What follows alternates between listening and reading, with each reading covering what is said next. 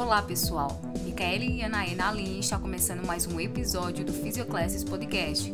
Caso você esteja chegando por aqui agora, o Physioclasses Podcast é uma iniciativa para você acompanhar discussões sobre temas importantes da prática clínica, ensino e pesquisa na fisioterapia.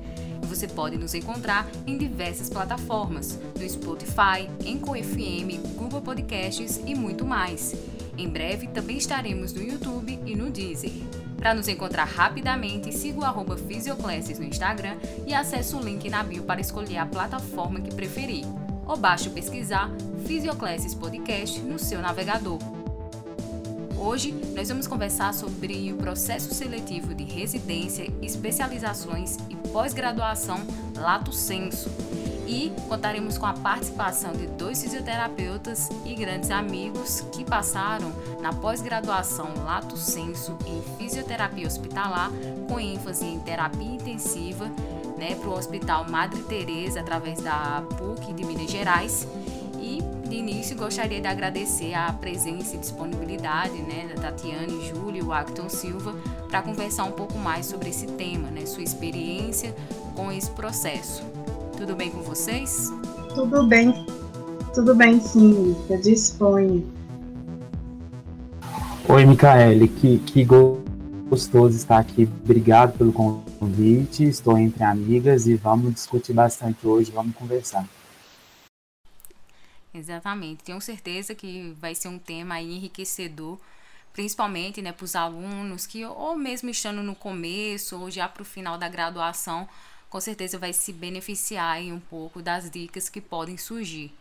É, e eu acho que a primeira pergunta, né, é, antes da gente conversar aqui sobre como é que foi o processo, sobre os diversos tipos de residência, é saber um pouco mais, né, sobre vocês, assim, sobre né, esse interesse que vocês tiverem em fazer, né, esse tipo de né, pós-graduação, por qual motivo.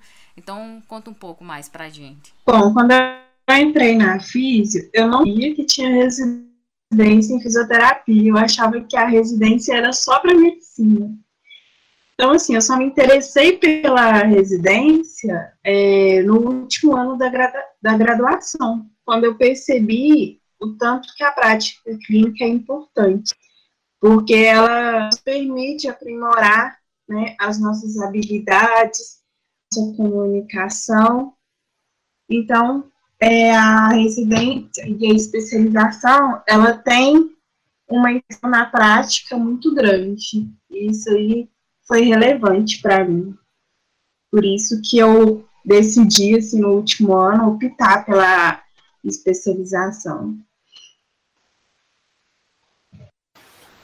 Bom, no meu caso, é, eu sempre é, gostei muito da fisioterapia respiratória, e o meu foco desde o do, do primeiro período, quando eu vi minha professora falando sobre a área da fisioterapia respiratória, eu falei, poxa, eu gosto dessa área, eu me interesso e eu quero estudar mais sobre ela. E como a Tati também, eu não tinha muito essa noção de que existia uma residência multiprofissional, que hoje a cada dia a gente vê e todos os estados possuem. E a minha ideia de fazer a residência é estar ali na prática clínica mesmo, na ponta, ver como que funciona de fato, né? Pegar a experiência prática de rotina clínica. Então, acho que a residência é uma oportunidade muito grande de aprendizado e muito importante, né? E muito válida também para o currículo. Perfeito. E aí, só uma coisa que surgiu, que muitos colegas, né, que podem estar escutando esse podcast, podem pensar, né, que geralmente a gente sempre fala né, nesse âmbito hospitalar, mais e, ou terapia intensiva, né, com questão de é, respiratório, cardio, mas que também tem para as outras áreas, né, traumatologia, ortopedia, né, também encontro para essas áreas, caso vocês também tenham interesse, né. Isso, tem saúde do idoso, né, também, a residência, em diversas áreas. É, hoje em dia vem crescendo é, essa abertura de vagas para as outras profissões dentro do, do programa multiprofissional, por isso que chama multiprofissional, né, outras áreas da saúde. Então, hoje, fisioterapeuta, ele pode atuar na urgência e na emergência, pode atuar, como a Tati falou, na saúde do idoso, na fisioterapia cardiovascular, que é, é uma especialidade, se a gente for olhar pelo COFITO, é uma especialidade nova, mas a gente reconhecidamente nova, mas a gente tem uma residência, saúde pública. É, então, assim, hoje o leque para você se tornar um residente, seja numa residência reconhecida pelo MEC ou uma residência privada, o leque ele é maior e te dá essa, essa disponibilidade de escolher a melhor área, né? Aquilo que você mais se identifica. Ótimo. É, realmente, né? Cada vez cresce mais esse leque, também a importância e o reconhecimento né, das outras, de todas as áreas, né, da fisioterapia. E, né, o que muitos colegas às vezes também podem pensar ou ficar na dúvida que é por onde eu começo a procurar. Porque, por exemplo, né, o, a pós-graduação para a qual vocês passaram para o Hospital Madre Teresa, mas é vinculada, né, à PUC de Minas Gerais. Mas como é que foi então essa procura aí por editais, né, ou até mesmo para as outras, né, especializações, residência, né, onde encontrar, né, esses editais? Bom, eu comecei procurando no Google mesmo, foi assim que eu achei o edital é, do Hospital Maria Tereza, é, então assim, é por ano mesmo, joguei no Google as pós na minha região, educação residência, também conversando com amigos e, e professores também. Eles nos auxiliam muito, né, por ter mais conhecimentos na área, em quais hospitais, de acordo com a área que você quer. É, durante o meu processo de, de busca, né, para saber onde tinha ou não é, processo de residência, eu, lá no meu primeiro período, eu falo assim que depois as coisas elas vão se encaixando. Eu acho que tudo nessa vida tem, tem um ponto que vai se encaixar. E eu ouvia muito falar do Hospital Mater Teresa, né? Muito falar do Hospital Mater Teresa e tudo. Só que eu não sabia onde ficava, nem que existia especialização. E aí, como a Tati falou que a procura dela foi pelo Google, a minha também não foi diferente. Então, eu ficava olhando algumas coisas no site específico de uma instituição, de um hospital, para saber se abriria alguma coisa. E aí, quando eu cheguei nos anos finais da graduação, e aí eu já sabia os locais onde tinha é, a residência na área que eu queria e quando abriria o processo seletivo.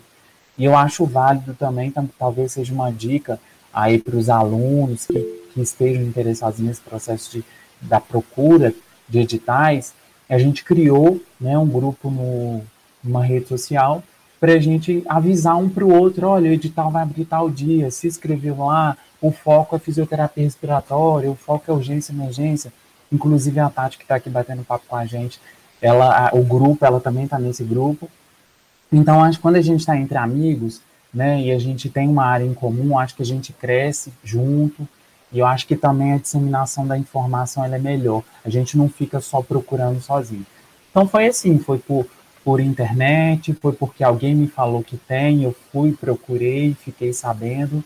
Então, assim, eu acho que a gente tem que correr também um pouco atrás.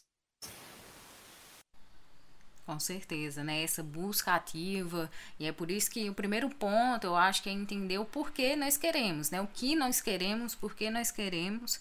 E aí fazer essa busca ativa, né? Porque muitas vezes, né, isso não vai ser contemplado ali na sua graduação. Você vai ter que procurar mesmo por conta própria, porque também é, é a sua formação, né? E aí a partir de então é você que tem que saber como é que funciona e bu buscar mesmo, procurar. E aí, quando vocês estavam procurando, né, quais foram os locais, né? Quais locais aqui em Belo Horizonte, né, o local em que nós estamos, é que possuem residência, quais que vocês viram, que outras também que seriam interessantes.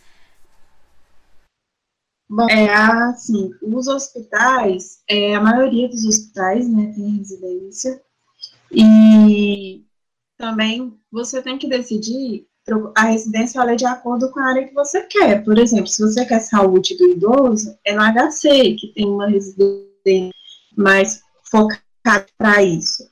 O, tem CARD no HC também, é, agora, se você quer a terapia intensiva, por exemplo, tem adulto neonatal, né? Tem aí ação casa, o Sofia, né, é, que é, é bastante concorrido, a, o Sofia só tem a neonatologia, não tem o, o adulto, então, assim, você verifica é, a região que você quer, né, que você tem interesse, e aí tem a questão de você ter, assim, às vezes, vem de outro local, você tem que ver se você tem a disponibilidade para mudar, né? Mas aí o interessante é você os locais que você quer a residência, né? Para você ver. Mas tem também o Odilon, o Hospital João 23, também tem residência, né? Ali a Traumato Emergência. Tem vários locais BH que tem agência. É, a Tati, como a Tati adiantou, é, e esse leque grande, né, ela, da, das residências, é, tem um período certo para abrir, né, a gente aqui em Belo Horizonte, é sempre assim, ah, outubro abre tal hospital. Então, assim, geralmente é, tem um padrão, né, nos editais para abertura, então a gente fica mais ou menos ligado nessas datas. Agora, é, tem vários focos, né, os locais, geralmente, são os hospitais, os hospitais oferecem as residências quando são chancelados por, um, por uma universidade. Então, é aquela residência particular, onde ela não é financiada pelo MEC. Então, a gente tem dois perfis, a residência pelo MEC, então o governo federal, ele, ele sustenta, né, ele dizia, subsidia, né, na verdade, essa residência, através de uma instituição e pode ser privada. No nosso caso é a PUC Minas, ela é a, a, a faculdade mantenedora e o Hospital Mater Teresa oferece o serviço de residência e especialização, mas não é reconhecida pelo MEC. As residências reconhecidas pelo MEC, elas têm uma bolsa é, num valor fixo e aí é, uma universidade ela tem que assinar no final para esse aluno é, que ele fez a residência. Então, todas as residências são conveniadas com faculdades, e a diferença é que uma pode ser pelo MEC e a outra por uma faculdade privada. E aí vai depender da área que, que o aluno ele se interessa, o profissional se interessa. A Tati falou muito bem, o Hospital das Clínicas, pela UFMG, aqui em Belo Horizonte, é, a gente tem a, a fisioterapia cardiovascular e a fisioterapia na saúde do idoso. Então, geralmente, o edital sai no final do ano, é um edital por ano, e aí, ao final dessa residência, você sai com o título de residente, que é uma residência de 60 horas, pela UFMG. Tem a fisioterapia respiratória pelo Hospital Rosoleto Tolentino Neves, também é da UFMG. Isso são é, residências reconhecidas pelo MEC. Tem o Sofia Feldman, como a Tati falou, que é a fisioterapia em neonatologia, também reconhecida pelo MEC, e aí ao final é pelas ciências médicas que você vai ter esse título, e tem essas particulares, que no nosso caso é a PUC, Minas, tem a do Biocor pelas ciências médicas, tem a do Socor pelas ciências médicas, então vai depender do foco, né, do, do, do, do aluno, do profissional, o que, que ele quer, qual hospital que ele quer, e se ele quer uma residência reconhecida pelo MEC, ou não, se para ele uma residência já está ok. Perfeito, né? Ótimas colocações, né? E com certeza vai contribuir muito aqui para quem está ouvindo o podcast, para já ter uma noção, ficar mais norteado com relação a isso. E aí a próxima etapa, né, provavelmente achou, leu bem o edital, que isso tenho certeza, né, vocês vão poderá, mas que também é muito importante né? O edital é que vai dizer lá como é que funciona o processo seletivo e tudo mais. E aí, como é que foi essa preparação de vocês? Depois de escolher, né? É, olha, eu acho que a preparação, ela vem bem antes, né? Desde o início assim, da graduação. E uma dica que eu dou é sempre, sim, correr atrás. Se você tiver oportunidade, assistir máximo de palestras, simpósios, congressos, buscar artigos, não ficar só na matéria, né, em slide do professor, porque isso agrega muito depois, conhecimento para você depois poder é, fazer a prova. é, participar de monitoria, projeto de extensão, isso amplia, assim, os nossos horizontes, abre um leque de conhecimento muito grande para a gente conseguir e o que a gente almeja. E também você montar uma rotina, né, de estudos para poder te auxiliar, para poder tirar a fazer a prova, né, e também tem a parte da entrevista da análise curricular. Então, participar de cursos, congressos, simpósios, como diz monitoria, projeto de extensão, isso conta também. É, o processo de preparação, é, ele vai muito além depois, ah, me graduei, agora vou procurar, vou me procurar, vou procurar a estudar para uma residência especialização ou pós-graduação. Eu acho que isso é desde o início da faculdade, desde o primeiro período. Então, é, geralmente a gente escolhe né, a área que quer seguir, o caminho que quer trilhar, e alguns escolhem no final né, da, da graduação. Isso não tem nenhum problema, porque durante a graduação a gente pode fazer diversos cursos, né? Não só aquilo que é ministrado na instituição, a gente pode fazer outros cursos, é, pode se capacitar, pode acompanhar simpósios, até mesmo para a gente saber se é aquela área ou não que a gente quer. Mas o processo é, para a gente chegar até a residência de estudos, ele envolve muitas questões, não só naquele momento. Acho que a gente não pode deixar né, para o final. Então a gente tem que sempre estar atualizado. Claro que a gente não consegue dominar vários assuntos, várias especialidades ao mesmo tempo mas sempre se atualizar, sabe? O que, que eu tenho de novo na ortopedia, o que, que eu tenho de novo na fisioterapia cardiovascular, o que, que antes era determinado como um conceito pré-estabelecido e hoje já não é mais, qual que é a técnica que antes se utilizava muito em determinada área e, e a evidência científica mostrou que, que não, não adianta utilizar porque não tem evidência. Então, acho que assim, o processo de de, de construção para você passar na especialidade é estar atento, né? Ficar atualizado dentro do mundo da fisioterapia. E sem contar também que o processo de monitoria dentro da sua instituição, é um aluno que tem essa oportunidade, faça uma monitoria. A monitoria, além de você ajudar outros alunos, você rever conteúdo, você fixa conteúdo e você estuda para poder passar para os alunos novamente aquela determinada área. Os projetos de extensões amplia sua visão, né? abre, abre o seu horizonte, como a Tati falou, muito bem falado, para a gente ver outras oportunidades além do que é imposto para a gente dentro de uma sala de aula, que a gente sabe quando a gente forma, a realidade é outra, o cenário é outro, no sentido de que tem mais coisa. Então, eu acho que o processo para se preparar, para estudar, para passar numa residência, uma especialização, ele tem que começar você, aluno que está ouvindo agora, está no terceiro período, sétimo período, começa hoje, começa amanhã, já se atualiza, para depois, quando você falar, ah, eu quero a fisioterapia cardiovascular, por exemplo. Então, já estou ligado no assunto e, e indo caminhando. A gente só não pode deixar para o final. Perfeito. né? e é isso mesmo. É, eu acho que o que tem que pensar também é que isso, né, que vocês bem pontuaram, que eu tenho que pensar desde o início, eu tenho que me preparar desde o início e todas essas atividades diferentes, né, seja um projeto de extensão, um projeto de né, pesquisa ou você continuar se mantendo atualizado, participando de simpósio, enfim, é, tá se mantendo ativo, né, no seu conhecimento, ele nem é só apenas importante se você quer participar de um processo seletivo em específico.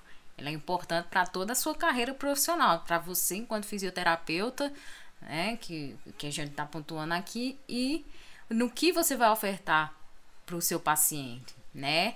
Que logicamente vão envolver, além dessas habilidades que eu vou ter que desenvolver, esses conhecimentos, né, que eu vou ter que começar a aprimorar, para o cuidado do paciente, né? E que também vai favorecer se você quer participar de, um, de algum processo seletivo, que é para continuar conhecendo, porque a graduação ela não vai ser suficiente, né?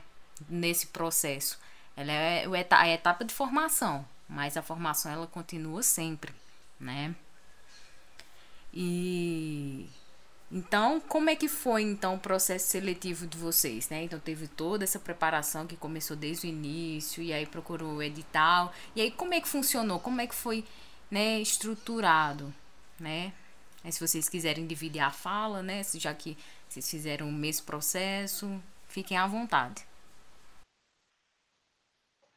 Beleza, Nica. É, estamos vivendo assim um momento muito atípico, né? Então o processo seletivo ele foi de forma online, foi diferente, é presencial, mas nesse momento que estamos vivendo foi online. Então a prova ela foi online, né? Foi até pelo Google Forms.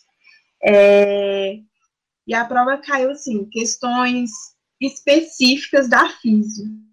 Você tinham comentado, importante conhecer o edital, realmente, porque isso depender, vai guiar também a sua forma de estudar, porque, por exemplo, a prova do Hospital Sofia Feldman, ele é, no caso, SUS, né? Só SUS não cai específico a físico. Já o, a especialização do Mato Tereza, ele só caiu questões da cardiorrespiratória específico da físico.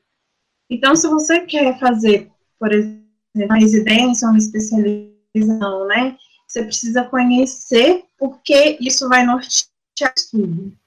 Mas lá na especialização do MADRE, caiu questões sobre a cardiorrespiratória, né, é, os clínicos, caiu também muita coisa específica, né, por exemplo, o que é um derrame pleural, o que acontece, é, quais alterações tem num raio-x, numa pneumonia, é, a fase da reabilitação, caiu coisa muito que é referente ao a área que a gente pretende atuar, né, ali dentro do hospital. E, assim, foi muito tranquilo, né, a prova, ela durou 21 horas para fazer, e foi, não foi difícil, só precisa ter, precisava ter muita atenção aos detalhes, porque às vezes uma palavra que estava errada, o sentido da palavra.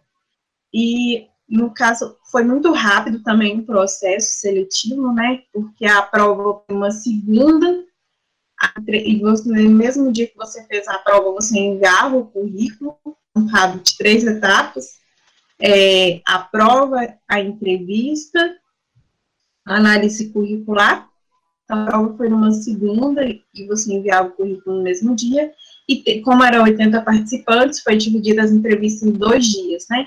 Terça e quarta. E na sexta já saiu o resultado. Então, assim, foi, como qualquer processo seletivo, é um pouco isso a gente também tem, assim, uma cobrança da gente, né? E gera uma certa ansiedade. E isso foi tranquilo. Agora eu vou deixar o Gui falar mais um pouquinho.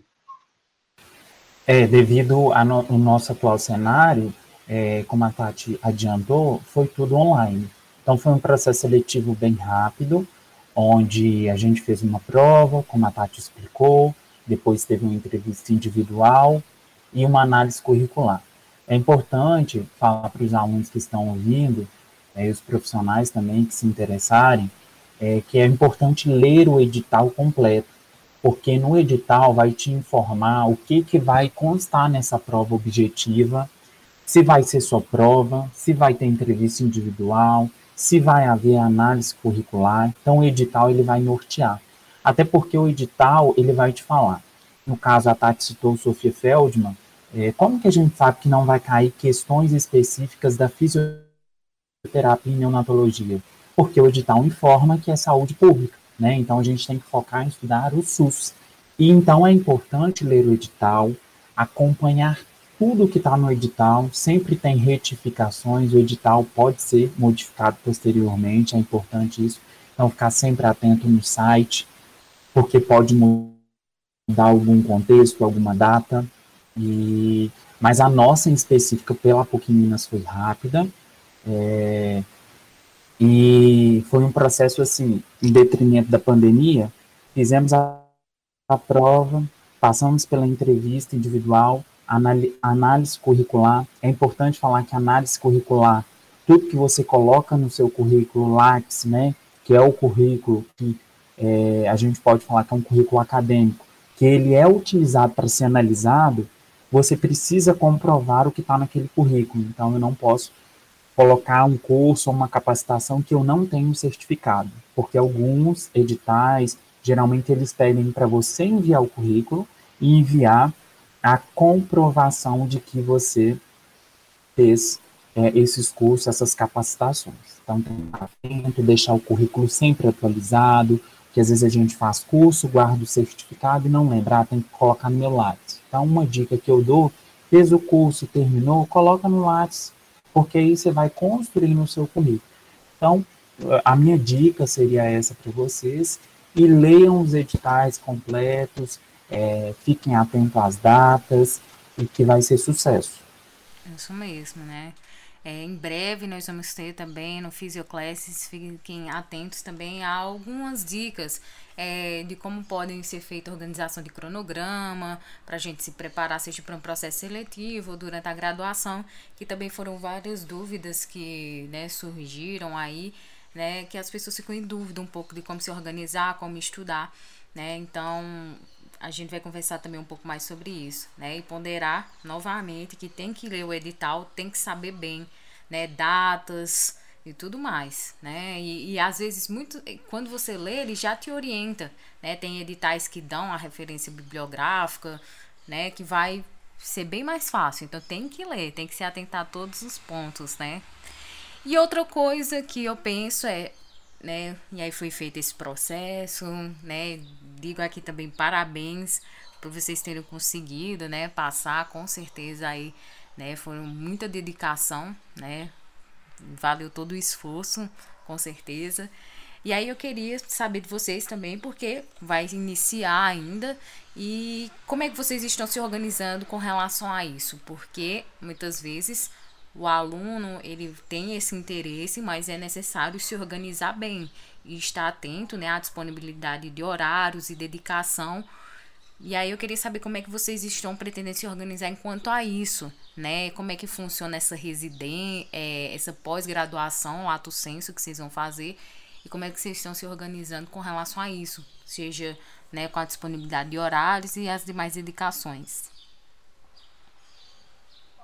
Bom, é importante a gente estar atento, né, antes mesmo da gente é, se submeter ao processo seletivo, é, os horários, né, como que vai ser, se você tem disponibilidade, né, porque, pensa, você se esforçar para conseguir aquela vaga e depois você não conseguir se encaixar ali na disponibilidade, no quadro de horário, porque como a inspiração, ela tem uma é maior do que se você fosse fazer uma pós-graduação, né? Uma pós-graduação sem ser lato senso. Então, é importante a gente usar isso também. Acho que é importante fazer uma autoanálise e ver se a gente está disposto, né, a fazer certas abdicações. É importante refletir sobre isso antes de ingressar, assim, nessa jornada. Na especialização,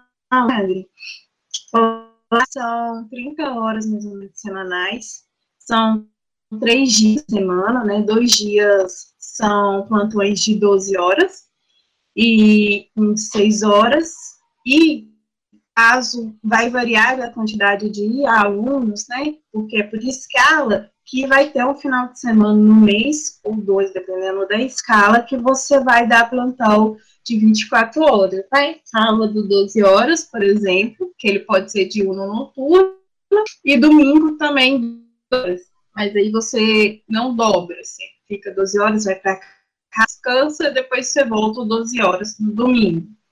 E durante a semana também, o plantão ele pode ser de diurno, noturno, vai depender é, da escala. Então, é importante você programar. Por exemplo, lá pode ser segunda, quarta e sexta, e um final de semana, né, de acordo com a escala, ou terça, quinta e sexta, e um final de semana de acordo com a escala. Dependendo da você tá, segunda e sexta, você pode se programar para terça e quinta fazer um atendimento domiciliar, né? Você se planeja para ver. Então, eu acho que uma estratégia é ter uma rotina, né, assim, uma programação e seguir para poder você te nortear, você não ficar perdido e tudo mais. É, a, é, a residência, a especialização em si, ela requer uma disponibilidade do aluno ou profissional. Então, é, a primeira dica que eu dou é o seguinte: ah, quero residência ou especialização? Tem que ter disponibilidade. E aí vai variar do programa de residência ou especialização que você se inscreveu, né? Então, tem residências 60 horas semanais, tem residências que têm essa flexibilidade de ser menos é, horas semanais. Então, a disponibilidade ela é fundamental, porque você estuda, planeja, pra, passa nesse processo seletivo e na maioria das vezes ah, não tenho disponibilidade porque assumi um compromisso profissional em trabalhar em algum lugar ou, ou atender em outro lugar e aí acaba inviabilizando esse trabalho. Então a disponibilidade é fundamental para começar, porque a residência ou a especialização ela exige muito do aluno porque é um momento onde você está se capacitando especific, especificamente nessa na área. Então você tem que se dedicar, tem que estudar. É, na maioria das vezes, como a Tati abordou, tem plantões de 24, de 12 horas, é, no fina, aos finais de semana. Então o aluno ele tem que estar disponível todos os dias da semana, inclusive finais de semana, e deixar alguns planos é, em stand-by né? Claro que algumas residências têm essa flexibilização de não ser todos os dias 12 horas. Então, nessa, na, na folga, o aluno ele pode, né, o profissional ele pode atender a domiciliar, ele pode estudar em casa. Então, isso vai depender do processo que você está entrando.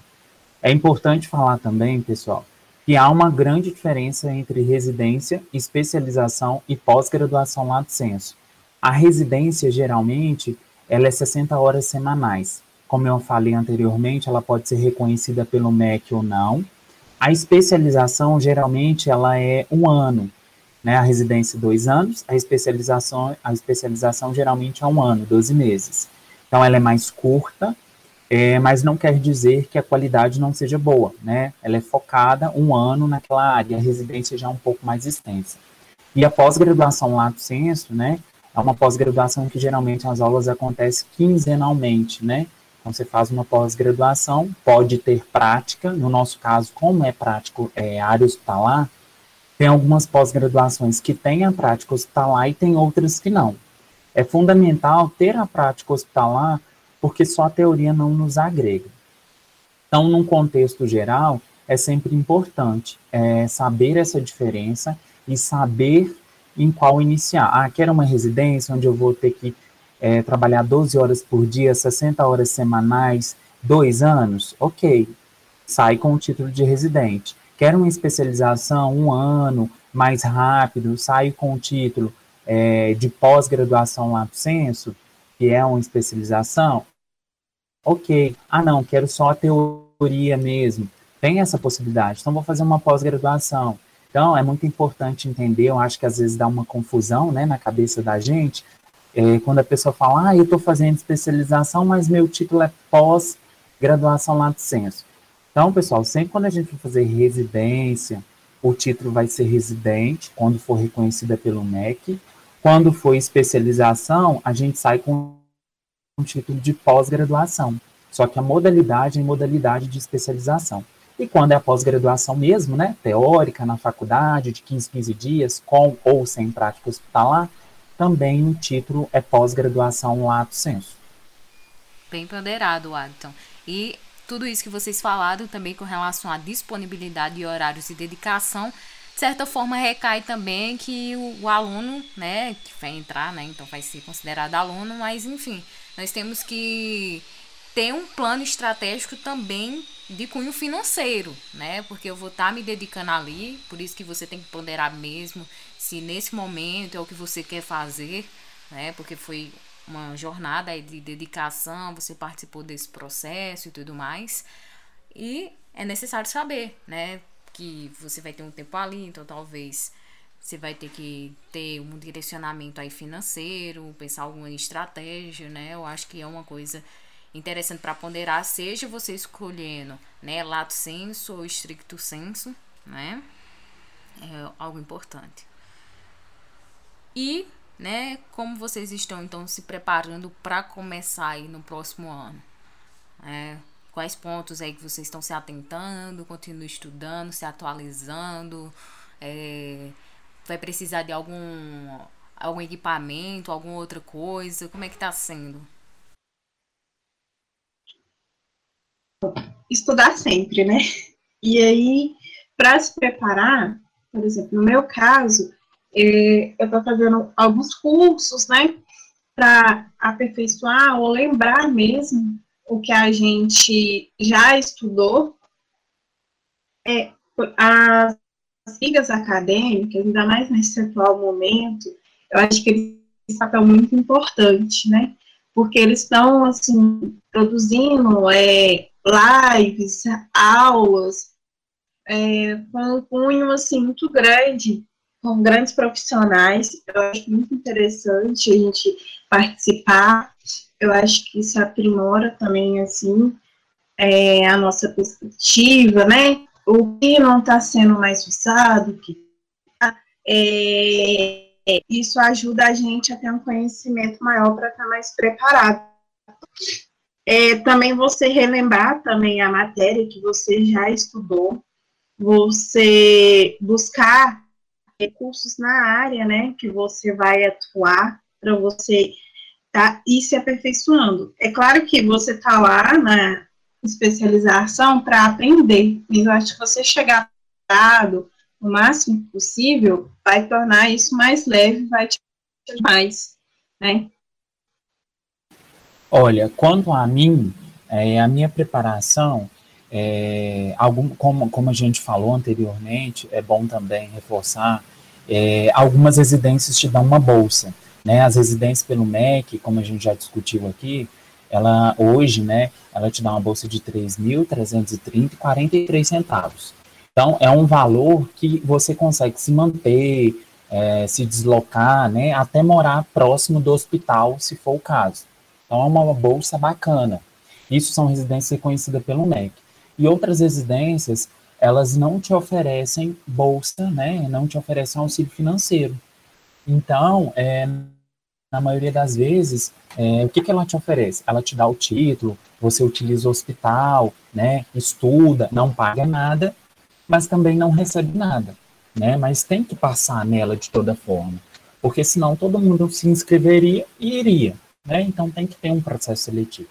Então você tem que focar também no que você quer. Ah, eu quero uma residência que é paga porque eu não tenho essa condição, a minha família ou eu mesmo, eu preciso morar próximo.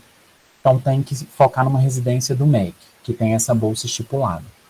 Ou se não, ah, é muito concorrida, não tem essa preferência, pode fazer pela particular, que geralmente você ganha a especialização, você não paga por ela, como você teria que pagar em outro caso, mas também você não recebe. Então, todo deslocamento é por conta é, sua, alimentação, enfim. Então, é, eu acredito assim, tem que saber o foco, né, o que você quer e aí traçar metas. Quanto à questão de preparação, eu estou me preparando no sentido de rever conceitos, então eu voltei lá, no meu caso, né, é a, é a terapia intensiva, então eu voltei lá na anatomia, voltei lá na fisiologia, então a gente, eu estou voltando nesses conceitos e revendo tudo que eu já aprendi na faculdade, que eu já ouvi falar, e lendo alguns artigos sobre o que usualmente é utilizado em terapia intensiva, que hoje em dia não é mais utilizado, quais as evidências científicas novas, como é uma avaliação. Então, são coisas que a gente tem que, de certa forma, procurar. Que ninguém vai te oferecer, até porque eu e a Tati vamos iniciar nossa especialização em fevereiro é, de 2021, ano que vem. Então, até lá tem um tempo em stand-by que a gente pode se atualizar. Então, cursos online, por causa da questão atual da pandemia, é, a gente pode acompanhar webinários, é, lives, que são muito. É, tem lives, eu falo com o pessoal que tem lives que eu assisto, é 60 minutos, mas são 60 minutos que, que constrói toda a minha cabeça sobre um determinado assunto que eu achava que era, mas hoje a evidência mostra que é diferente, então é bom acompanhar. É sempre bom acompanhar, pessoal, é, no Instagram, que é a rede social onde a gente mais fica, ou Facebook, ou YouTube, aquela associação da sua preferência. Por exemplo, ah, eu quero a fisioterapia respiratória, que é o nosso caso aqui hoje, essa discussão. Então é importante seguir a Sobrafia, que é a Associação Brasileira de Fisioterapia Cardiovascular e Terapia Intensiva. Seguir ela no Instagram, seguir no Facebook, seguir no YouTube, porque ela vai me, me disponibilizar curso, vai me mostrar palestra, vai me mostrar simpósio, eu vou ficar inteirado do assunto. Então acho também que a rede social, hoje em dia a gente perde grande tempo nela, pode influenciar você para se preparar também. Às vezes você coloca um lembrete para ver uma live, para ver um curso, e hoje tudo é muito digital. Então, às vezes sai um curso, a gente não fica sabendo porque não está seguindo as pessoas certas, né? Então, acho muito importante utilizar essa ferramenta de lazer para também agregar nos estudos. E fora isso, é estudar mesmo, como a Tati falou, não parar. A gente não pode parar. Porque senão a gente chega lá na especialização ou quando a gente quiser fazer uma pós-graduação cru. Né? E, a ideia é a gente indo se preparando, é, se capacitando. A minha dica seria essa. Ótimo. É, com certeza, né? Os estudos, eles não param em momento algum, né? E a gente tem que continuar, né? Estudando, se atualizando, buscando, né? Vai ter essas diversas estratégias, como né, o Agton bem pontuou, aí a Tatiana também, e mesmo assim, né, independente se você está fazendo curso online e tudo, mas lembrando que isso não é a única coisa, né? Você tem que procurar também, além disso, mas dar um ótimo direcionamento né, para a gente. E, né, com certeza, eu acho que vai agregar muito aí quem está ouvindo. E durante esse processo, vocês encontraram algum desafio, por exemplo, né, seja no processo ou né, desafio do próprio processo seletivo ou alguma coisa que, né, depois com algum aspecto seu e que teve que melhorar, mudar, então algum desafio, qualquer desafio. Bom, é, no meu caso, um desafio muito grande é a comunicação mesmo. É, eu sempre tive uma dificuldade, né, para me comunicar assim, com outras pessoas. Eu falo no sentido que eu sou muito tímida então, é, e tem uma entrevista, né? E também você precisa se comunicar com, o paciente. E a fisioterapia, ela é multidisciplinamento do paciente, né? Ele é multidisciplinar, ele não depende só da fisioterapia, vai depender do médico, do enfermeiro, do técnico de enfermagem, né? Psicólogo, nutrição, então depende. Então, uma equipe, o paciente, que o tratamento dele vai nortear. É, então, assim, o desafio para mim foi a é melhorar essa comunicação. Eu identifiquei, identifiquei que isso é um problema, então é, eu vi que eu precisava melhorar, então eu busquei for tentar melhorar. Então, isso foi para mim um desafio.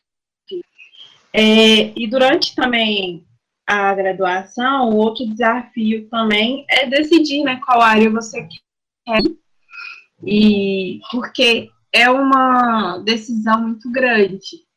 Então, é necessário bastante reflexão, reflexão né? O que você quer. É, alguns, assim, o Gui sempre quis, ele soube a área, mas nem todas a sorte.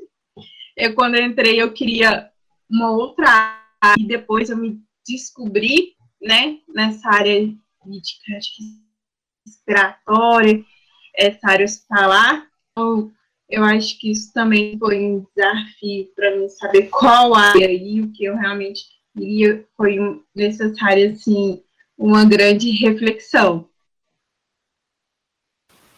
É, o desafio que eu posso pontuar aqui é, é, é saber, assim, me direcionar é, em que eu vou começar, né? Eu ficava muito assim, Será que uma residência agora é interessante?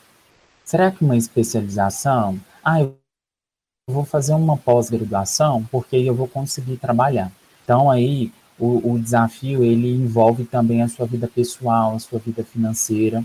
porque quando você se, se insere num processo de residência, especialização, é, algumas coisas nossas, das nossas vidas pessoais e financeiras, elas vão ficar em stand-by, né? Para que lá na frente você é, comece a desenvolver essa área pessoal e financeira. Porque a gente, como a gente pontuou aqui, a gente não consegue trabalhar, não consegue fazer outras coisas é, mais direcionadas em outras áreas. Então, assim, o meu desafio era saber, será que eu faço logo após a graduação essa, esse, essa especialização? Será que eu trabalho um ano primeiro, vejo se realmente é isso ou não? Então, assim, vai variar de cada indivíduo. É, eu sempre soube que eu queria fisioterapia respiratória com esse foco intensivo, mais no adulto. Em algum momento eu fiquei em dúvida se seria o adulto ou neonatologia. E hoje eu sei que eu, que eu me identifico né, mais com a, a fisioterapia respiratória no adulto.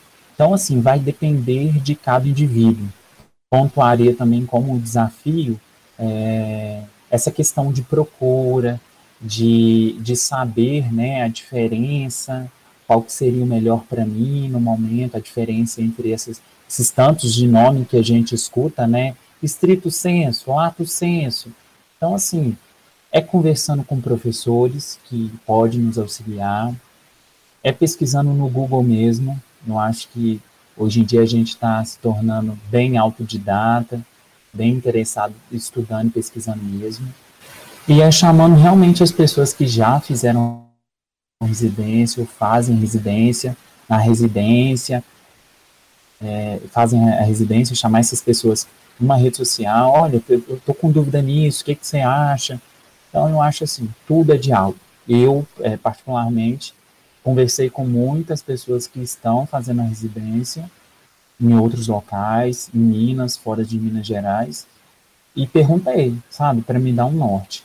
Claro que a gente não vai ter essa, essa disponibilidade de, de algumas pessoas, mas eu acho assim, as pessoas são sempre solícitas quando a gente quer tirar dúvidas e essas coisas.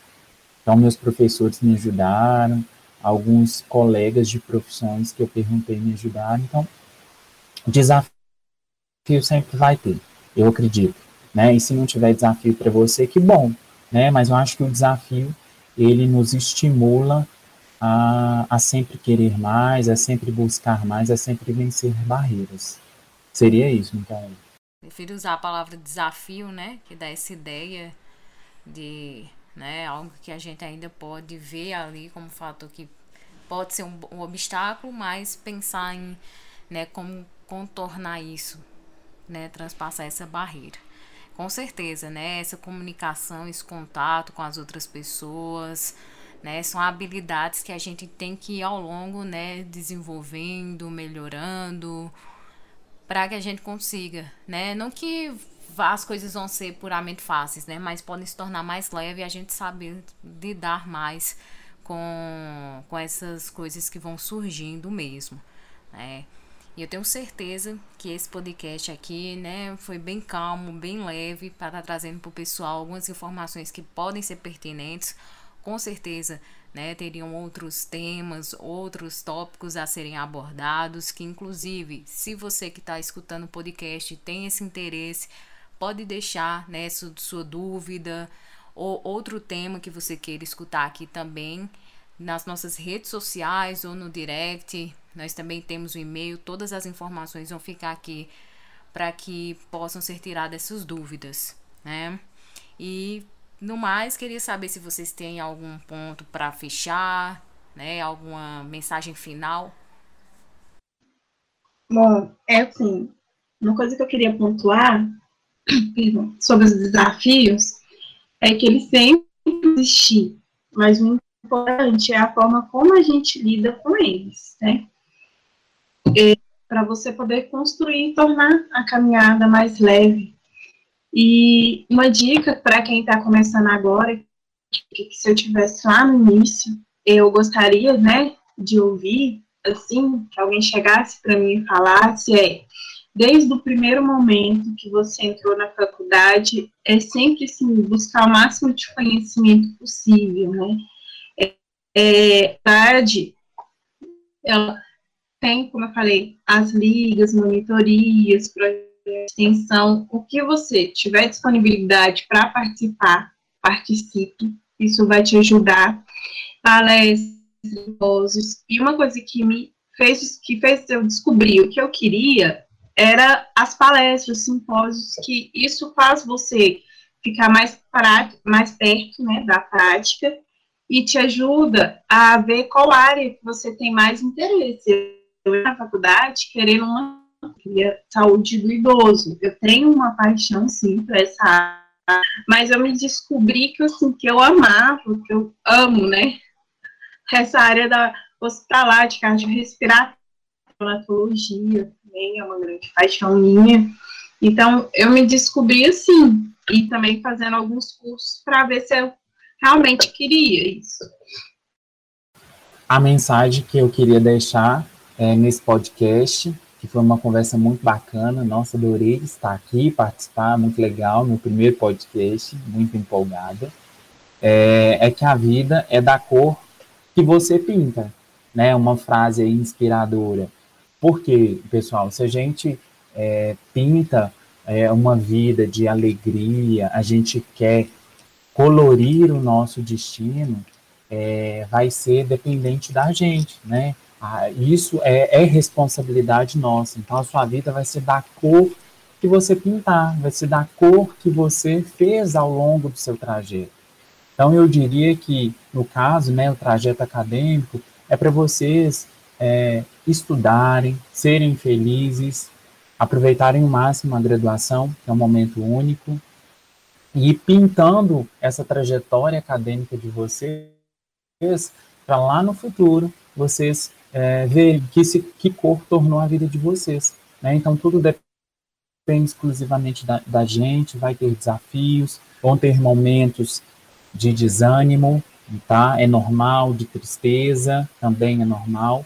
O que a gente não pode deixar é que isso se torne presente, constante, e a gente tem que sempre pensar que vai dar tudo certo, né? E que lá na frente a gente vai ver tudo muito colorido, tudo muito pintado, né? Na profissão, na área que a gente quer.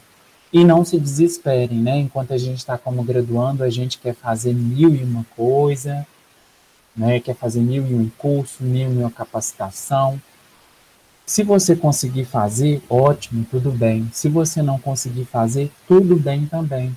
Né? Cada um tem seu processo, cada um tem seu tempo, então a gente tem que respeitar isso. E no mais, desejar toda sorte para quem está ouvindo esse podcast e dizer assim: vamos em frente, que vai dar tudo certo. O Gui falou uma coisa muito importante. É, sobre você não conseguir, às vezes você trabalha, né, e estuda, e isso é uma é muito difícil, é uma carga assim pesada, né? Mas não é impossível.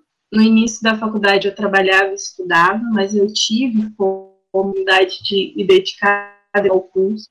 Mas eu tenho amigos que estudou e trabalhou o tempo e hoje eu sei que eles se formaram assim, um excelente profissional, então, isso não impede, não limita você. Eu acho que você é responsável mesmo por profissional a qual você vai se tornar, né?